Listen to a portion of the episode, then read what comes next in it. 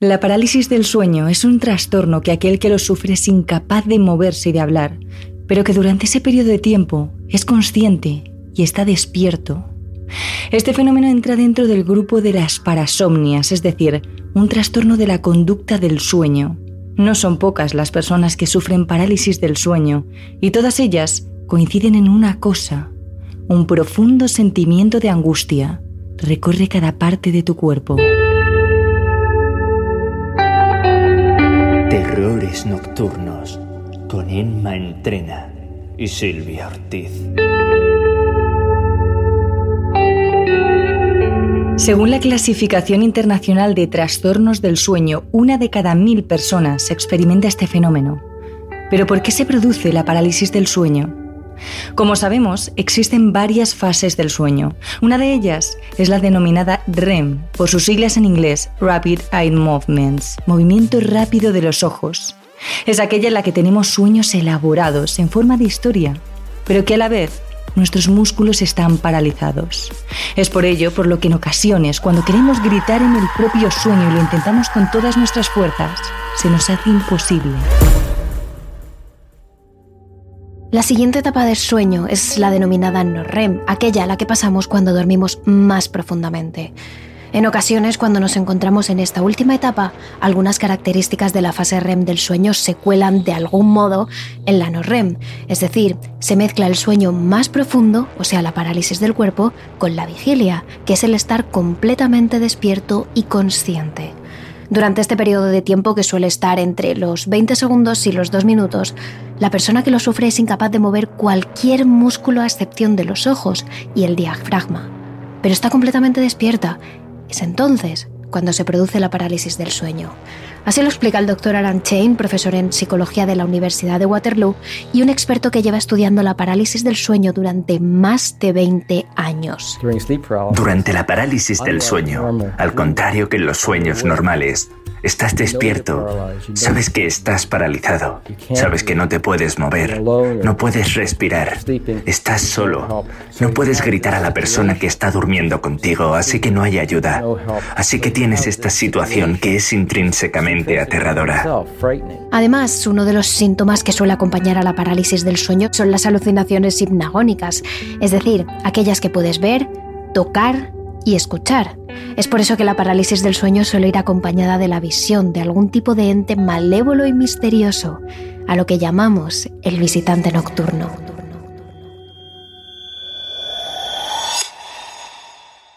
Sin embargo, la explicación científica de estas alucinaciones producidas por la parálisis del sueño es relativamente reciente, de hace tan solo unas décadas, mientras que la parálisis del sueño en sí lleva atacando al ser humano desde los albores de la historia. Desde la antigua Grecia, pasando por la Edad Media y hasta nuestros días, tenemos representaciones pictóricas, cuadros y películas en las que se ve como una horrible y oscura figura se posa en el torso de su víctima, tumbada en la cama y totalmente paralizada y aterrorizada. Así que antes de la explicación científica, vino por supuesto la paranormal, en la Edad Media, por este fenómeno surge el mito de los íncubos, demonios masculinos que asaltaban en los dormitorios de las mujeres para mantener con ellas relaciones sexuales, mientras las mantienen completamente paralizadas. Y aunque despiertas y conscientes de todo, lo que están es sufriendo. Este miedo atroz podía provocar en la Edad Media el deterioro de la salud progresivo e incluso la muerte. Este mito ha dejado tanta marca en la cultura europea que en inglés se cree que la palabra nightmare, pesadilla, tiene la combinación de las palabras incubo nocturno, nightmare. Pronto, acompañado de los incubos, surgieron los súcubos, su equivalente femenino, mujeres diabólicas de enorme sensualidad que paralizan a los hombres para tener relaciones sexuales con ellos, beber su sangre y acabar con su vida. Se dijo entonces incluso que el primer súcubo había sido Lilith, la primera mujer de Adán, expulsada del paraíso por negarse a obedecer a su marido o a ningún otro hombre. Y por supuesto, esta ingesta de sangre llevó al mito de los vampiros y poco a poco surgieron más, el de los cambiaformas, los fantasmas, los espíritus, cualquier cosa que explicara esas visiones.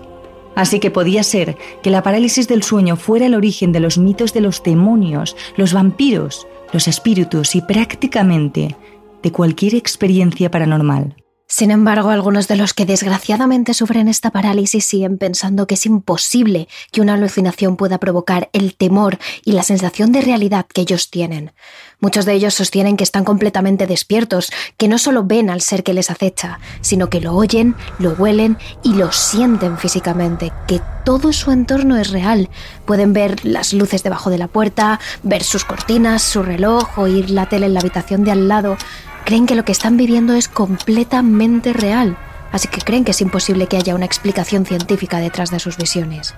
Creen que algo les persigue, ya sea un ente, un demonio o un espíritu. Esto es lo que realmente cambia con cada cultura. Es el caso de Konichibir, un ciudadano japonés que sufre parálisis del sueño desde hace tan solo algunos años. Él reconoce que era una persona extremadamente escéptica antes de sufrir lo que nos relata. En medio de la noche, de repente, me di cuenta de que había algo o alguien encima de mí, en mi cama. Cada vez que intentaba levantarme, él me empujaba. No podía moverme ni un centímetro. Um, Y tampoco podía gritar para pedir ayuda. Porque de alguna manera no tenía voz.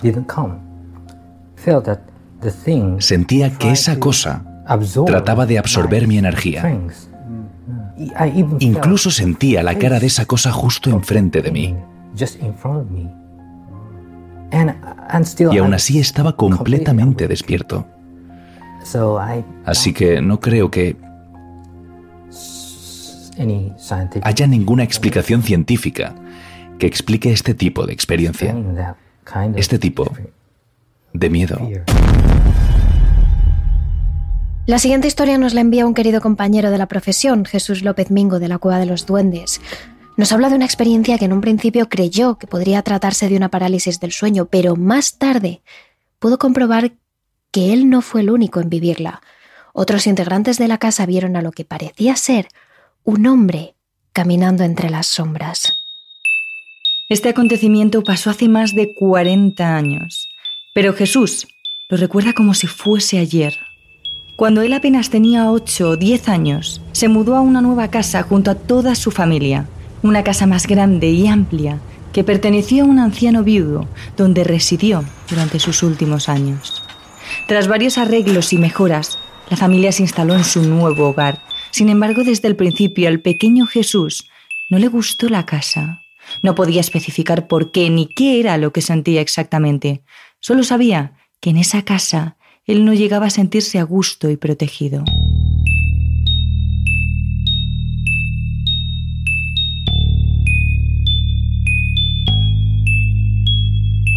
Jesús dormía junto a su hermano pequeño en una habitación oscura. Por lo general, él solía desvelarse y por eso siempre tenía bajo la almohada una pequeña radio con su correspondiente pinganillo para escuchar programas a altas horas de la noche hasta caer dormido. Pero una de esas veces Jesús notó algo en su habitación. Estaba tumbado de costado, escuchando la radio, de espaldas a la pared, pero inquieto decidió ponerse boca arriba.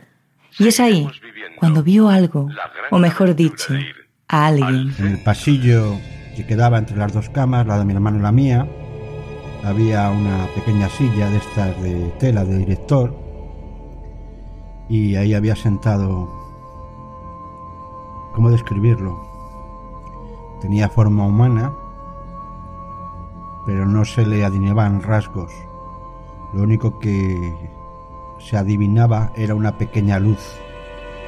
Una luz para explicarme como esas estrellas que se pegan en el techo de los niños que brillan durante la noche o, una virgencita que me regaló mi tía hace tiempo de unos 3 centímetros de alto que también cuando se apagaba la luz hecha con pintura reflectante, brillaba en la oscuridad, algo así.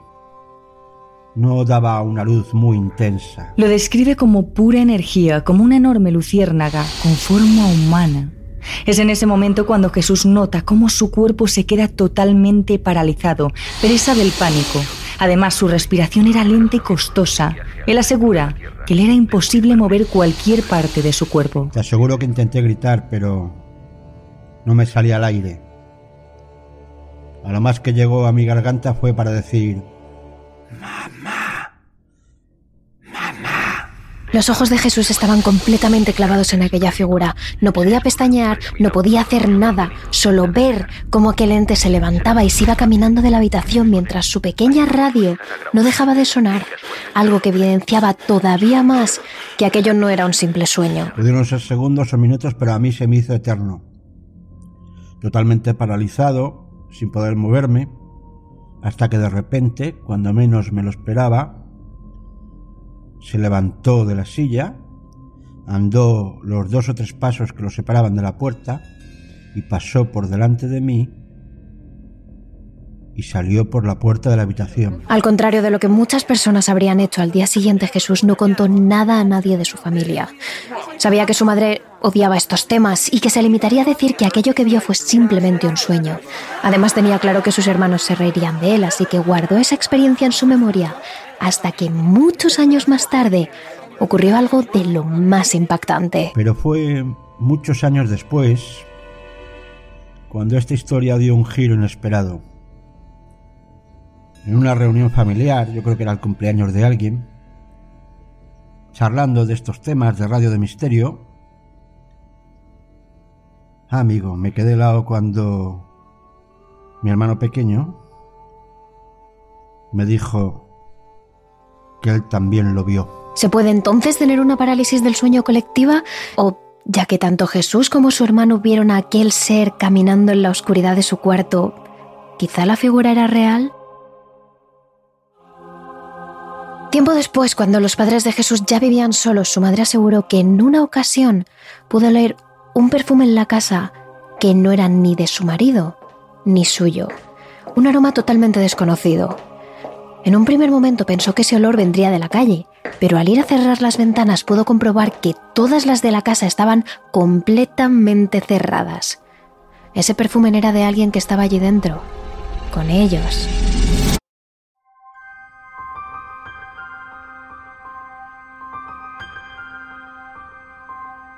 Pero peor es la experiencia de Jamie Jackson, una joven de unos 30 años, residente en Houston, Texas. Es una mujer menuda, rubia, casada y con una niña que llevaría una vida completamente normal, si no fuera porque ha sufrido parálisis del sueño toda su vida. Debido a esto sufre un miedo atroz a dormir. El simple hecho de tumbarse en una cama es un esfuerzo para Jamie porque sabe que esa noche, como todas las noches, tendrá que enfrentarse de nuevo a sus visitantes nocturnos. Su primera experiencia con esta supuesta parálisis del sueño se dio cuando apenas tenía 5 o 6 años. Su madre le había acostado en la cama hacía tan solo unos minutos. Sin embargo, Jamie asegura que no estaba dormida, que estaba completamente despierta cuando una tenebrosa pareja entró en su dormitorio. Me acababa de ir a la cama. Mi madre me acababa de acostar y podía ver Um, las luces encendidas en el salón. Acababa de tumbarme en la cama. Podía oír a mis padres, podía oír la televisión. Y miré arriba, a mi derecha, y vi a una pareja muy ensombrecida, muy oscura, en mi habitación. Un hombre y una mujer. Empezaron a caminar hacia mí. Era terrorífico porque no podía hablar. Quería llamar a mi madre, pero no podía. Así que estaba simplemente aterrorizada. Y justo en ese momento mi madre entró en la habitación y ella caminó directamente a través de las personas que estaban mirándome. A mi derecha. Y empecé a preguntarla. ¿Quién es esta gente que está en mi habitación? ¿Qué está pasando? Ella seguía diciéndome que solo era un sueño, que me fuera a la cama. Yo le dije que no estaba dormida, que no era un sueño, que estaba oyendo la televisión en la otra habitación. Y ese fue el final, esa vez. Pero por más que su madre intentó tranquilizarla, Jamie sabía lo que había visto, sabía que había observado perfectamente a esa pareja a su lado y había visto claramente cómo su madre, literalmente, atravesaba esas figuras. Sin embargo, en un principio, decide pensar que esa experiencia ha sido simplemente una terrible pesadilla o una experiencia puntual el problema llega cuando la pareja se vuelve a aparecer una vez y otra vez y centenares de noches a lo largo de los años. Jamie comienza a tener muchos problemas para dormir, se niega a dormir sola, apenas concilia el sueño. Y a medida que va creciendo, su relación con el sueño es cada vez peor.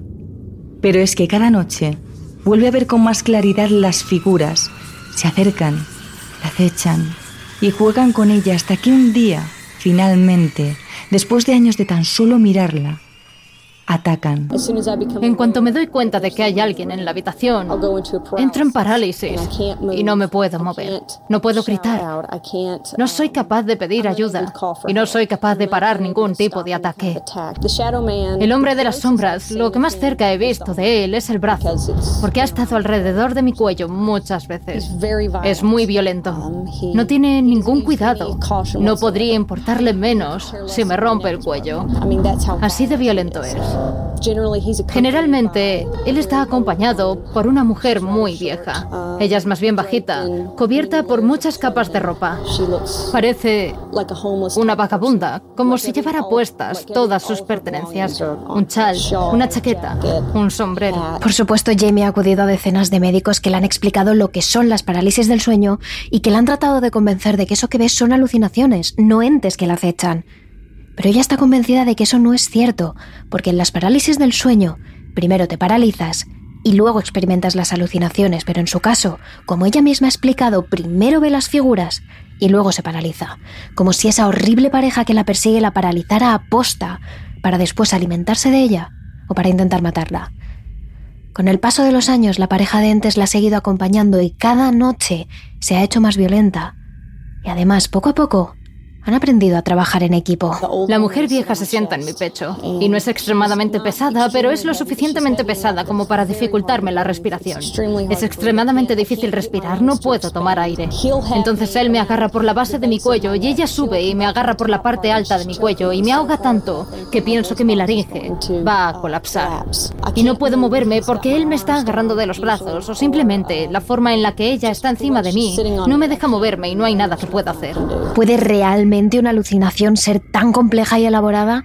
¿Puede haber ese nivel de realidad en algo que crea tu propia mente? Jamie está convencida de que no. Poco a poco comienza a volverse literalmente loca. No entiende por qué no puede moverse, por qué no puede pedir ayuda, por qué su marido que duerme a su lado en su misma cama no ve cómo esos seres intentan matarla. No entiende por qué nadie la cree cuando cuenta su experiencia. Pero hay un pensamiento que la atormenta por encima de los demás. Cuando sus visitantes nocturnos consigan matarla, algo que está segura de que harán, irán después a por su hija. Desde luego no quiere que su hija pase por el mismo sufrimiento que ella misma está experimentando. El miedo es extremadamente real. Miras alrededor de la habitación y buscas cualquier modo de escapar. Puedo ver el reloj, mis cortinas, todo en la habitación me dice que esto es real, que me está pasando a mí, que realmente está pasando. El miedo es intenso y me despierto con cortes en las manos provocados por mis uñas al apretar los puños. Me he roto dientes durmiendo por la intensidad con la que aprieto mis mandíbulas. Sí he pensado varias veces en quitarme la vida. Es que no ves ninguna salida. Lo que pasa es que llegas al punto en el que estás tan cansado tan cansado y tan cansado de luchar. Y sabes que todas las noches cuando te vayas a la cama va a ser una nueva lucha. Desgraciadamente a día de hoy Jamie no ha encontrado ninguna solución para su problema. Lo que sea que sean esos entes, seres que la acechan o alucinaciones producidas por la parálisis del sueño, siguen atacándola cada noche. Y Jamie sigue desesperada por encontrar alguna forma de expulsarlos de su vida.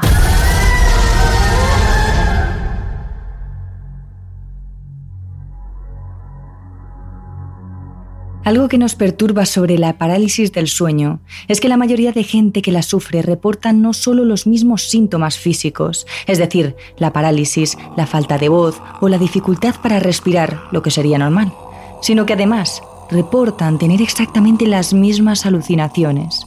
Todos ellos ven horribles figuras en su propio dormitorio, sienten cómo se acercan, trepan por su cama y se posan en su pecho algunos de ellos incluso dicen sentir el tacto de ese ser e incluso su aliento en la cara. Y lo que todos nos preguntamos es, ¿es posible que todos los que tienen parálisis del sueño puedan crear la misma alucinación? Si se trata de alucinaciones, ¿no sería más lógico que cada uno crease la suya propia? Este es uno de los motivos que lleva mucha gente a pensar que la parálisis del sueño está en realidad provocada por terribles entes como los súcubos o los íncubos, que paralizan a los humanos para hacerse con su energía. Pero el doctor Alan James destaca esta teoría y trata de explicar cómo se construyen estas alucinaciones en nuestro cerebro y por qué casi todas las víctimas de esta enfermedad ven las mismas visiones. La manera en la que la alucinación se puede construir puede ser, por ejemplo, el caso en el que tú te imaginas que hay algo sobre tu pecho. A lo mejor es simplemente el hecho de que no puedes tomar una respiración profunda porque estás paralizado después de todo. Pero tú, soñando, interpretas que es porque hay algo en tu pecho que te impide respirar. Si además tienes una alucinación visual, es fácil concluir que lo que sea que sea esa visión, es lo que ahora mismo está en tu pecho. Inicialmente todo empieza simplemente con la sensación de que hay algo ahí y tú estás buscándolo. Así que si tus ojos están cerrados y de repente los abres, eso va a estar ahí. Si tienes los ojos abiertos, quizás esté fuera de la vista y a lo mejor no lo ves, pero vas a empezar a ver algún tipo de forma, una forma vaga y a lo mejor después oyes algo, por ejemplo, pasos o un movimiento en la habitación. Quizá puedes sentir algo tocándote. Y a medida que estas cosas van pasando, la alucinación se va construyendo. Así que esa sensación vaga de que hay una presencia se puede convertir en una energía concreta en la habitación. Sin embargo, os hablaremos de un caso que ni siquiera la ciencia ha podido explicar del todo.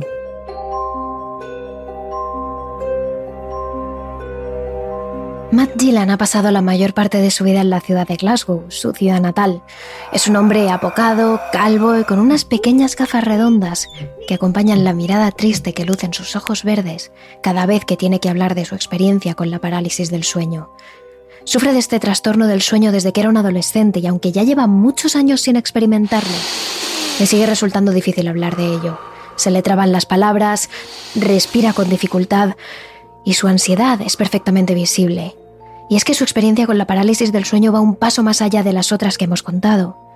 Como en muchas otras ocasiones, todo empieza en medio de la noche, cuando Matt es capaz de abrir los ojos pero no de moverse o de gritar.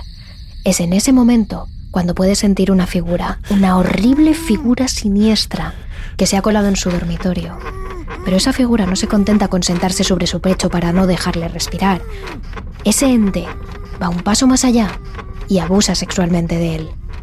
Así cuenta Matt cómo fue su primera experiencia de abuso sexual durante la parálisis del sueño, una experiencia de la que, por cierto, hemos cortado las partes más lesivas o que pueden dañar la sensibilidad. Um, Tenía solo 17 años la primera vez que me pasó. Me fui a la cama como siempre. Me dormí cuando en medio de la noche me despertó la sensación de que había alguien en la habitación. No podía explicar quién era o qué era. Entonces sentí que estaba completamente paralizado. No me podía mover. Para nada. Descubrí que el poder que tenía la entidad era suficiente para controlar mi cuerpo. Me estaba manteniendo sujeto, boca abajo, y podía sentir sus manos sobre mí. Podía sentir que era un hombre, su tamaño. Sabía que era un hombre adulto, grande. Lo que pasó después fue un abuso sexual. Pensé que iba a morir. Pensé que iba a matarme. Posiblemente esta experiencia durase apenas unos minutos, pero para Matt fueron los momentos más largos de su vida. Cuando finalmente la parálisis comenzó a abandonarlo, pudo empezar a mover los dedos de los pies, los labios y a emitir pequeños susurros. La parálisis se estaba yendo, pero el miedo no. Desde su posición, boca abajo en la cama, pudo ver cómo ese ente que había abusado de él se convertía en poco más que una horripilante sombra que recorría lentamente las paredes de su habitación y que vibraba y vibraba hasta que finalmente desapareció tras una esquina. La parálisis había pasado, pero Matt pudo sentir que ese ente se había quedado en esa habitación, vigilando. Y por supuesto durante los años siguientes ese ente le visitó en muchas ocasiones. Dependiendo de la noche abusaba de él, decidía estrangularlo, sentarse sobre su pecho simplemente quedarse mirando desde esa esquina, esa maldita esquina que parecía ser su refugio. Matt es todavía incapaz de describir el miedo que sentía al irse a la cama, el terror que le recorría todo el cuerpo cuando veía a ese hombre observarle desde la esquina, sabiendo lo que vendría después. Pero para él Lo peor fue la vergüenza. Debido a los abusos sexuales, se sentía tan avergonzado que ni siquiera le contó su experiencia a sus padres. Tardó años en hablar del tema con alguien.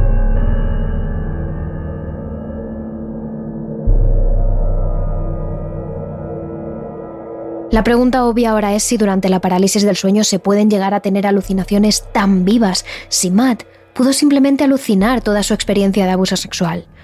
El doctor Chain cree que aunque no es algo común, desde luego es posible. Su teoría es que estos abusos no son más que otro tipo de alucinaciones y esta es la explicación científica que le da. Los abusos sexuales no son comunes, pero ciertamente ocurren.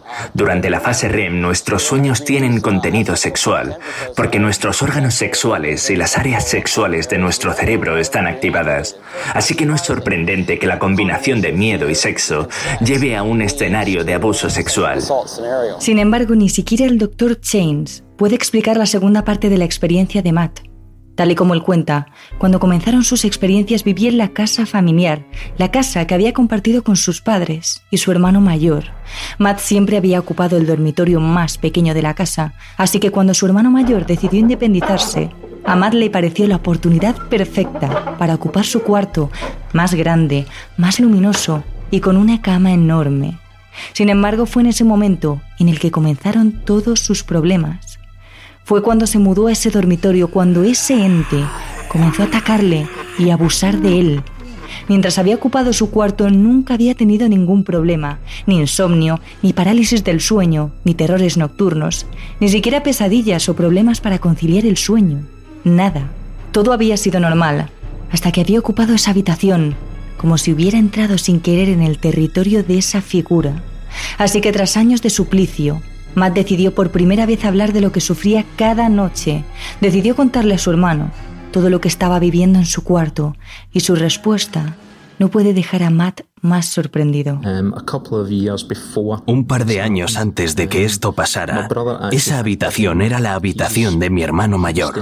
Y le empecé a contar lo que me había pasado en ese dormitorio. Y al final me dijo que, que había tenido experiencias muy similares en esa habitación. Él había sentido cosas similares como el sentimiento de ser estrangulado, la sensación de que había alguien en la habitación. Y no me contó muchos detalles porque probablemente, igual que yo, estaría asustado de hablar sobre ello. Pero ¿es solo una coincidencia que fuera en el mismo dormitorio? Su hermano había sufrido exactamente los mismos abusos que él y exactamente en la misma habitación. De hecho, ambos hermanos sufrieron los mismos ataques hasta el mismo momento hasta el día en el que abandonaron esa habitación para independizarse. Una vez salieron de allí y comenzaron a vivir en una nueva casa, ni Matt ni su hermano volvieron a vivir ningún ataque, ningún episodio de lo que llamamos parálisis del sueño. Por eso Matt cree que para su caso no hay ninguna explicación científica. Aunque los médicos y psicólogos sigan insistiendo en que se trata de parálisis del sueño, Matt no puede creer que la parálisis ataque únicamente en una habitación a dos hermanos exactamente la misma forma y cuando abandonen dicha habitación simplemente se acabe. Matt cree que ni él ni su hermano sufrieron parálisis del sueño.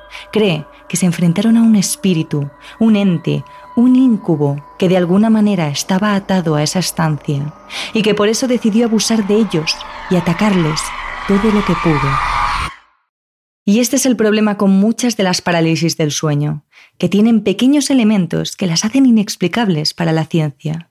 Así que realmente, ¿cuántas experiencias de parálisis del sueño son en realidad ataques paranormales a los que los médicos les quieren simplemente dar una explicación? ¿Cuánto hay de científico y cuánto de sobrenatural?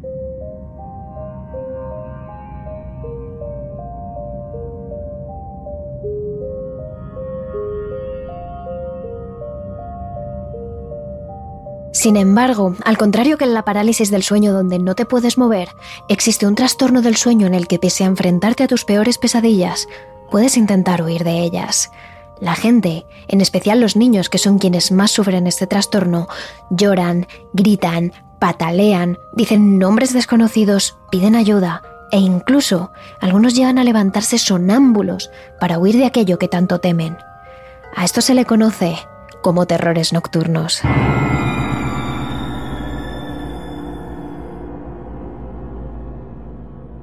Al tratarse de una parasomnia que sufren en especial los niños, son los padres los que acuden a socorrer a sus pequeños. Es en ese momento cuando la mayoría de los adultos describen la misma escena. Un oyente que ha preferido mantener el anonimato nos escribía lo siguiente.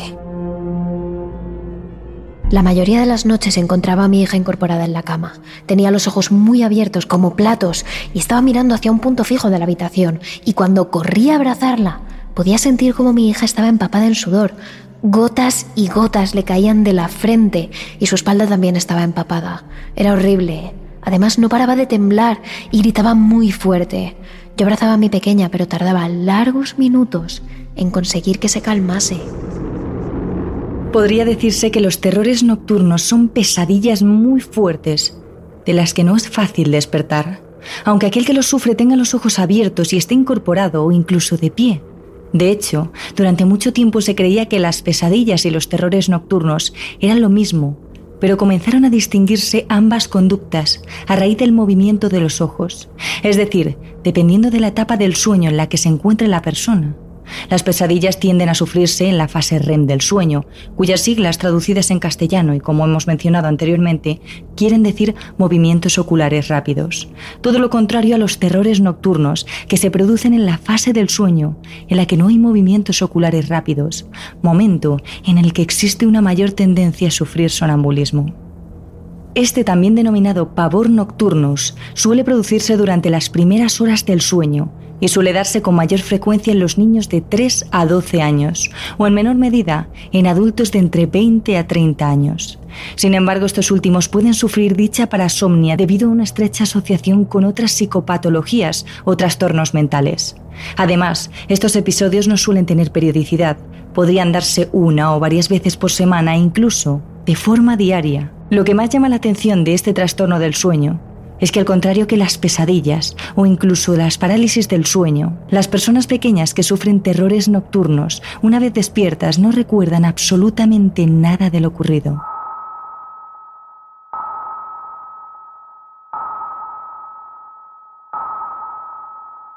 Los sentimientos que mejor describen a todos aquellos que sufren terrores nocturnos son el desconsuelo, la pena y la angustia. Las personas suelen encontrarse en una posición vertical, ya sea incorporados en la cama o incluso de pie, con los ojos muy abiertos y una expresión de pánico en su cara, acompañada además de gritos y lamentos. A esto se le suman los sudores fríos y una respiración y frecuencia cardíaca muy muy rápidas.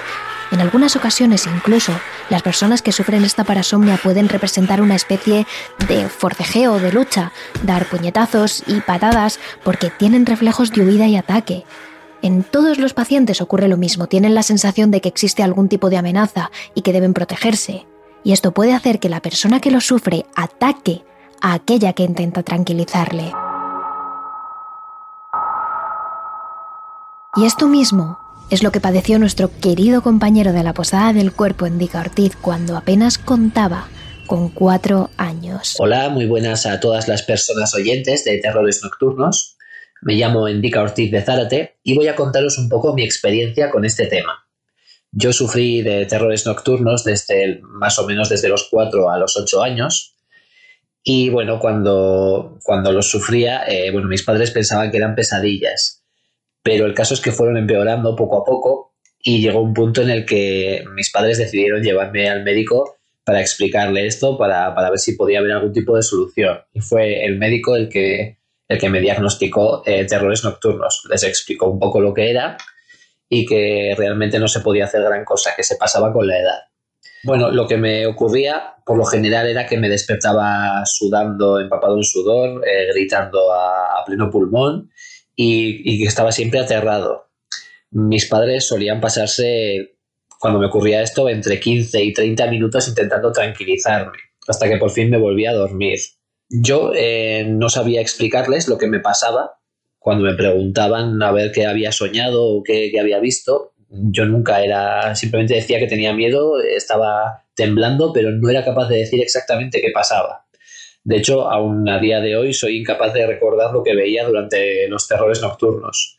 Si me concentro mucho, puedo recordar eh, como sensaciones que tenía. Eh, soy capaz de, rememorar un poco ese, ese miedo, esa, no sabría describirlo, era como una sensación de, angustia, de agobio, pero no recuerdo ni una sola imagen de, lo que podía estar viendo en, en, esas, digamos, pesadillas. Sin embargo, al día siguiente, cuando tras una noche de gritos, pataleos, llantos y lloros, preguntaron al pequeño por qué lloraba, él no se acordaba de absolutamente nada. Incluso durante los episodios de terrores nocturnos, Endika llegaba a levantarse de la cama y a caminar por la casa. Sonámbulo, muchas veces llegaba hasta el cuarto de sus padres, donde les decía algo o simplemente se quedaba callado en silencio mientras les observaba. Pero de entre todas esas noches la madre de Endika recuerda una de ellas a la perfección. Algo de lo más extraño que llamó mucho su atención. Un día cuando, cuando de repente despertó mi madre, vio que yo estaba ahí en la puerta de su cuarto, me preguntó a ver qué quería y yo le dije que quería agua. Me llevó hasta la cocina, abrió la nevera para sacar una botella de agua y según abrió la nevera yo me puse a gritar como un loco, a retroceder, a, aferrarme a ella con fuerza, volvió a cerrar la nevera y me quedé completamente callado, tranquilo, como si no hubiese pasado absolutamente nada. Volvió a abrir la nevera y otra vez a gritar como un loco, histérico completamente, y pasó unas cuantas veces hasta que mi madre se rindió, fue al grifo, cogió agua de ahí, me dio el vaso, bebí, me llevó hasta mi cuarto y me metió en la cama. Al día siguiente, una vez más, yo no me acordaba absolutamente de nada, me preguntó a ver por qué gritaba y yo le decía que, no se inventara las cosas, que yo había estado en la cama toda la noche. Eh, también las consecuencias que tuve a menudo por estos terrores era que me subía muchísimo la fiebre, eh, entre 38 y 40 grados, y a veces incluso llegaba a convulsionar. Y sí que recuerdo que hubo una época bastante larga en la que me daba incluso miedo irme a dormir. Eh, el momento de irme a la cama me agobiaba y muchas veces cuando me tumbaba solo pensaba en que iba a tener pesadillas y, y realmente llegué a pasarlo muy mal.